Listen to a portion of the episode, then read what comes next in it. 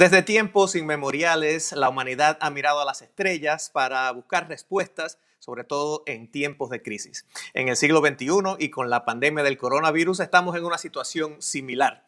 Hablamos en los próximos minutos de cuáles son las opiniones y las predicciones de los estudiosos de la astrología. Hola, mi nombre es Irán Enríquez y los saludo desde la ciudad de Washington, D.C., la capital del país. Me acompaña esta vez desde Miami Alina Rubí, quien es astróloga y también es colaboradora de El Nuevo Herald, así que la hemos visto por aquí. Alina, muchas gracias por estar con nosotros. Hola, muchas gracias por invitarme a estar con ustedes. Me da muchísimo placer y además creo que vamos a tener una tarde muy entretenida e interactiva.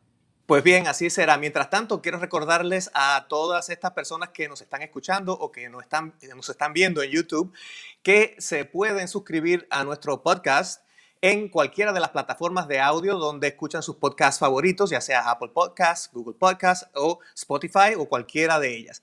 Para encontrar los botones donde pueden suscribirse, si no nos buscan en esas plataformas, pueden ir también a elnuevoherald.com barra el nuevo pod y ahí van a encontrar todas estas estos botones para llegar a las páginas de suscripción, así que esperemos que lo hagan.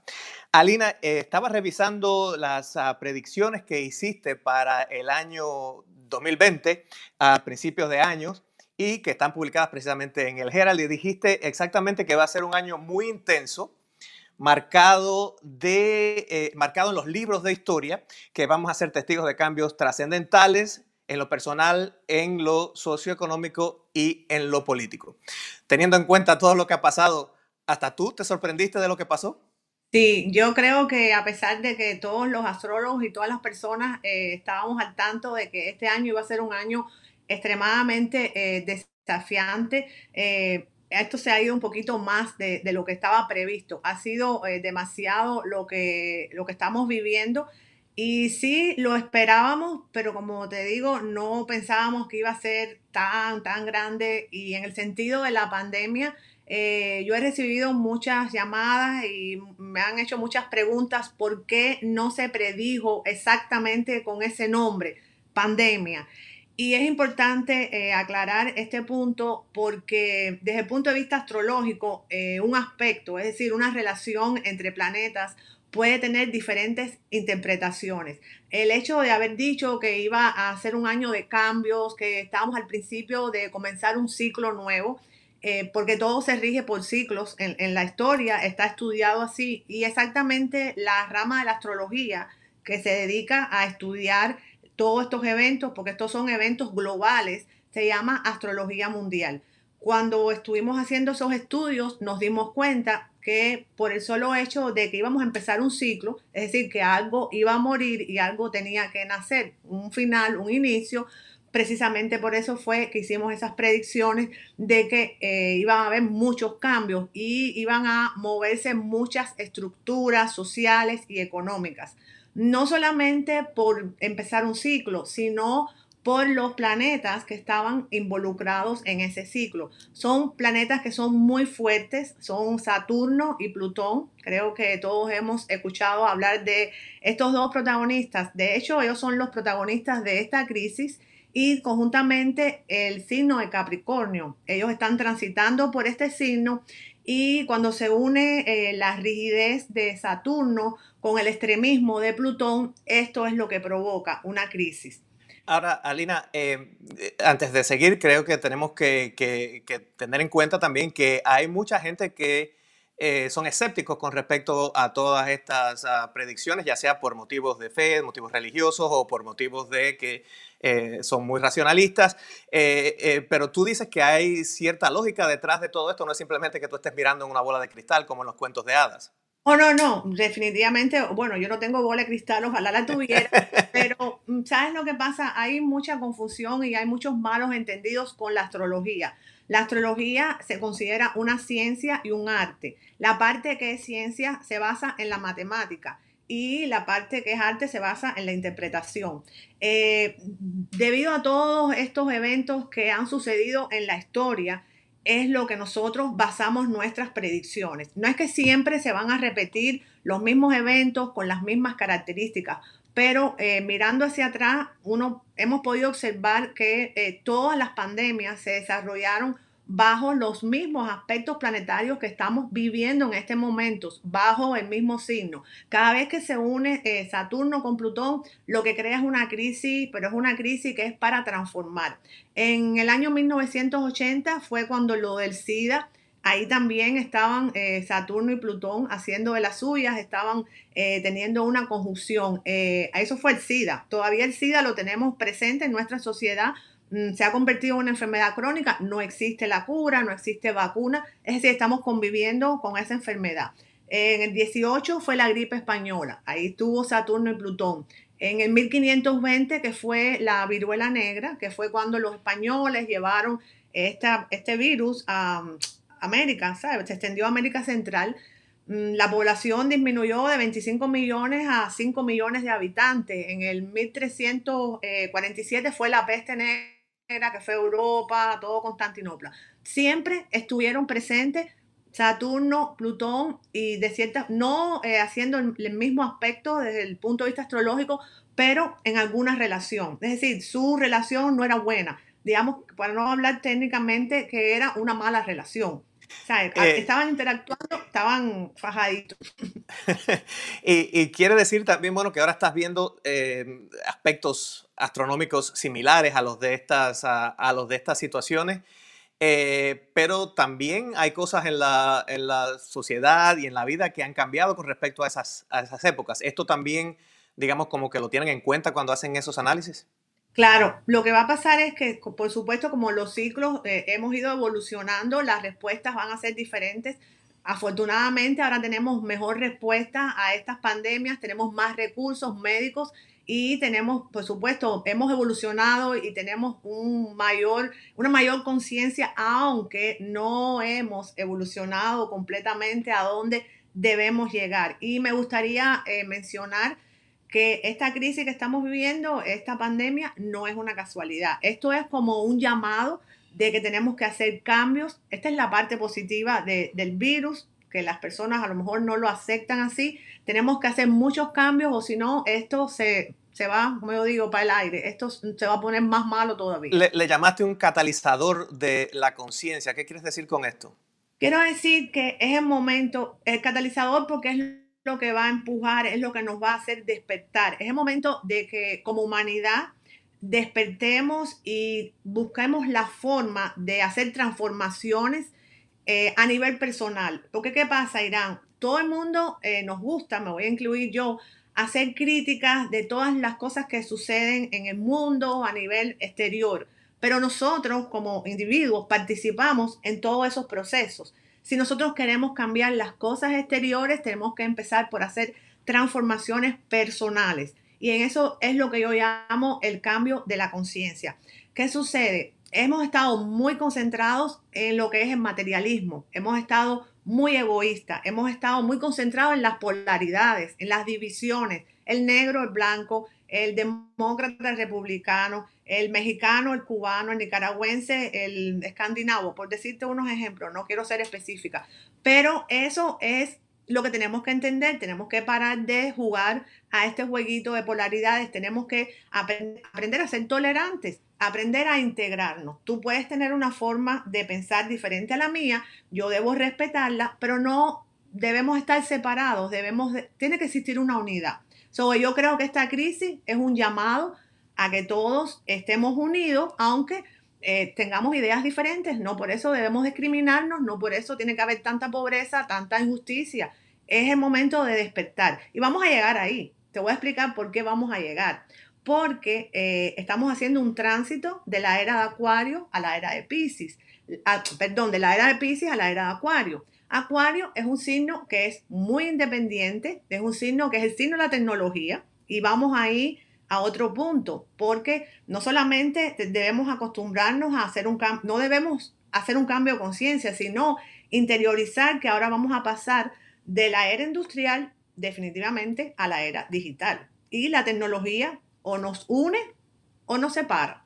Y la culpable no es la tecnología, los culpables somos nosotros. ¿Cómo, lo usamos, verdad? Cómo utilizamos esa tecnología. Hablando de estos temas ya, ya un poco más allá de la pandemia, también eh, dijiste, bueno, que esto se extendía a la parte económica.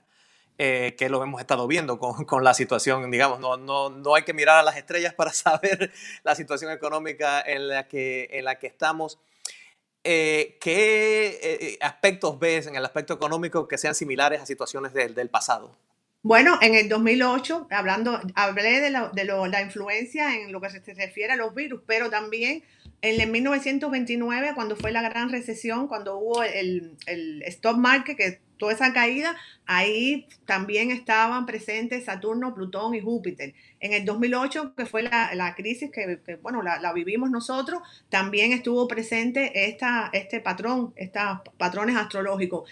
Y ahora los estamos viviendo. Definitivamente, eso sí yo lo dije, que eh, después de junio íbamos a sentirnos que íbamos a estar ya en un punto que estábamos en recesión. De hecho, ya tú ves que todos los mercados mundiales están, como yo digo, dándole así como una vueltecita alrededor de un precipicio para caer. Y, y, eso viene, viene y lo dije que en el sector inmobiliario lo íbamos a sentir. En aquel momento mmm, se cuestionó mucho, bueno, ¿por dónde viene? Si la economía está más o menos estable. Bueno, el virus fue el que abrió la puerta, la caja de Pandora, para que sucediera esto. Va a haber mucha crisis en el sector inmobiliario, te voy a explicar por qué también. Porque con este virus se ha implementado el teletrabajo. Al implementarse el teletrabajo ya no hace falta tantas oficinas y existen muchas oficinas que son rentadas. Eso está incluido en el sector inmobiliario. Eh, como comenté en ese artículo, las grandes ciudades, nosotros vamos a empezar a verlas como que son trampas. ¿Por qué? Porque estamos, hay más población y las personas van a tener tendencia, y lo he escuchado en muchos, en muchos comentarios, a querer irse a las afueras de la ciudad. Porque si tenemos que volver a estar en cuarentena por alguna razón, yo digo que es mejor estar eh, por lo menos viendo un árbol con unos pajaritos que estar en un apartamento viendo el otro edificio. Todas estas cosas van a ir eh, incidiendo en que haya una crisis a nivel económico. Claro, y definitivamente las ciudades han sido muy afectadas por, digamos, por el contagio, ¿no? La, la aglomeración de, de, personas, como en el sí, caso de Nueva sido, York. Exactamente. Un foco. Eh, bueno, a ti te diste cuenta, Nueva York es una ciudad que tiene tanta eh, población, es el número uno aquí en los Estados Unidos. Volviendo al, al, tema de, de, los aspectos de, de las estrellas, eh, y yo sé que no te gusta hacer predicciones muy exactas, pero a veces la gente pues quiere saber un, un, poco más y sé que no me vas a dar los números de la lotería, pero hay algunas fechas específicas que puedas decir, miren, hay que tener, hay que prestar atención a esto, a lo otro, lo demás, allá según tu, tu, tu predicción. Sí, yo creo que hay eh, algunas fechas que deberíamos de estar muy atentos porque ahora estamos en este proceso de la reapertura, pero hay que prestar atención y no bajar la guardia. El 4 de abril tuvimos una conjunción exacta eh, de Júpiter y eh, Plutón y ahí fue donde hubo esta eh, erupción, esta, eh, este volcán y esto mismo se va a repetir el 30 de junio y el 12 de noviembre. Quiere decir que yo considero que estas fechas son fechas probables, no tiene que ser el día exacto, porque las personas mm, piensan que se van a despertar y ya va a haber una situación. No, esto viene poquito a poco. Los efectos se van a empezar a sentir una semana antes y van a tener un tiempo de duración, por supuesto. Pero el, el 30 de junio, 12 de noviembre son fechas importantes donde, desde mi punto de vista, yo creo que pueden haber rebrotes del coronavirus. ¿Estás hablando del punto epidemiológico o del punto social, del punto económico? Eh, pienso que son eh, momentos donde eh, puede hacer exactamente categóricamente puede haber un regreso de, ¿sabes? De más eufórico, de lo mismo que vivimos entre marzo y abril. Esas dos fechas son clave. Si no es exactamente eso, es algo muy parecido a eso. Entonces tú a todo eso que te estoy diciendo le sumas que no hemos terminado de vivir todos los aspectos que nos... Por eso yo digo que esto es hasta diciembre. Hasta diciembre vamos a estar en alerta. Hay todavía faltando unos eclipses que son muy importantes y van a ocurrir en momentos importantes y dos de ellos también son en el eje de Capricornio y Cáncer. Es decir, que los eclipses son como eh, un arbolito de Navidad, que tú le prendes el, el switch, el, el, interruptor y entonces se alumbra todo el árbol. Bueno, un arbolito de Navidad es algo beneficioso, pero en este caso el eclipse lo que va a hacer es eh, activar ese punto. Desatar cosas y va de nuevo a crear confusión, sobre todo los eclipses lunares. Hay uno que es muy importante, que es el 21 de junio, porque es, ese día hay una energía que es la energía del solsticio. Y las personas van a estar como confundidas. Y el cumpleaños de este servidor, para, by the way. Ah, bueno, bueno, mi madre, bueno, va a haber eh, el eclipse, no, el 21 de junio es un eclipse de sol.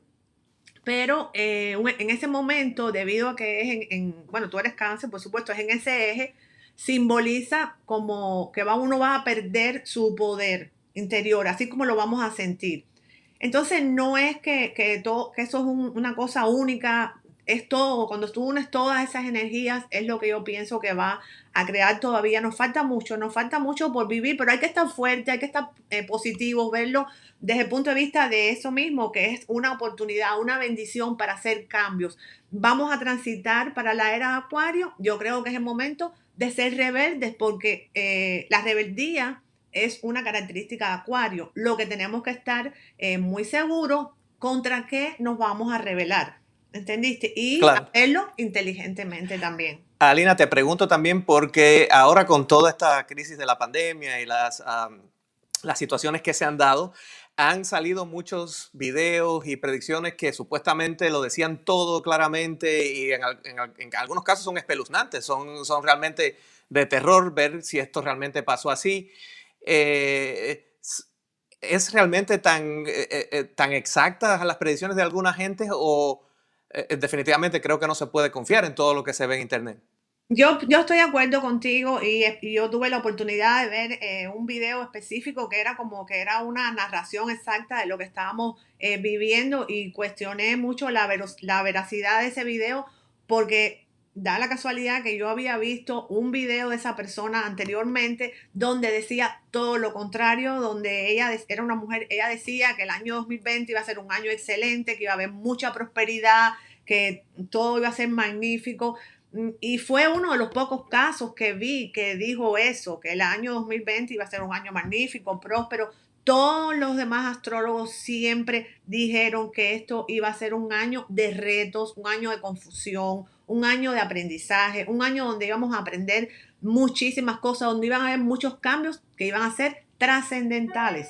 No va, no va a volver a ser como antes. Esto, esto es un antes y un después. Definitivamente hay una barrera que divide eh, lo que éramos antes y lo que vamos a hacer a partir del momento, yo diría que del 12 de enero. El 12 de enero fue esa primera conjunción de Júpiter de Saturno con Plutón y ahí fue donde empezaron a eh, conocerse todos estos casos del coronavirus. Quiere decir que también tenemos que tener mucho cuidado con lo que vemos y, con lo que escuchamos y también cómo reaccionamos a, esto, ¿verdad? Eh, ¿Qué, qué puede ¿Qué herramientas tú le aconsejas que, que, mm, que, tengan las personas para que no se dejen vencer por el miedo o, por, por, otras situaciones que pueden estar causadas por cosas así que están viendo? Yo lo primero que les recomiendo a todas las personas es que no se dejen eh, guiar por todas las noticias ni por todas las predicciones que escuchen y básicamente que pongan un filtro a todo lo que vayan a poner en su mente porque, eh, como comenté en ese artículo, desafortunadamente la población, la humanidad completa, no tiene una base emocional fuerte. Al no tener una base emocional fuerte, estamos más susceptibles eh, al miedo, somos más manipulables. Entonces, si tú te dejas poner cualquier información y que más que una información que es tan contradictoria, yo aconsejo que investiguen, que lean, que estudien, que saquen sus propias conclusiones y que a la vez documenten y que comparen hacia atrás para ver qué es lo que les sirve y qué es lo que pueden desechar. Que no tengan miedo. Mi opinión es que no tengan miedo. Estos son retos, los vamos a pasar. Como dije, todo tiene un principio, todo tiene un final. Esta no es la primera vez que sucede, esto no es la única pandemia, la primera en la historia de la humanidad y, y hemos vencido otras. Debemos ver esto como una oportunidad de crecimiento. Es dramático, es doloroso, pero como yo siempre digo, la sabiduría siempre se saca del dolor, no se saca del conocimiento, se saca del dolor. Un consejo sabio cualquiera que sean las circunstancias. Así que Alina, muchas gracias, Alina Rubí, astróloga y también colaboradora de El Nuevo Herald. Muchas gracias por haber estado con nosotros en el Nuevo Pod. No, gracias a ustedes por invitarme, fue un placer. Y a todos los que nos escuchan, bueno, eh, que nos sigan en las redes sociales y también en las páginas de El Nuevo Herald, en el nuevoherald.com barra el nuevo pod y así pueden enterarse de todos ah, ah, los desarrollos de este programa y cuándo vamos a tener nuevos episodios que son semanales. Mi nombre es Iram Enríquez, muchas gracias por habernos escuchado, nos vemos en el próximo episodio.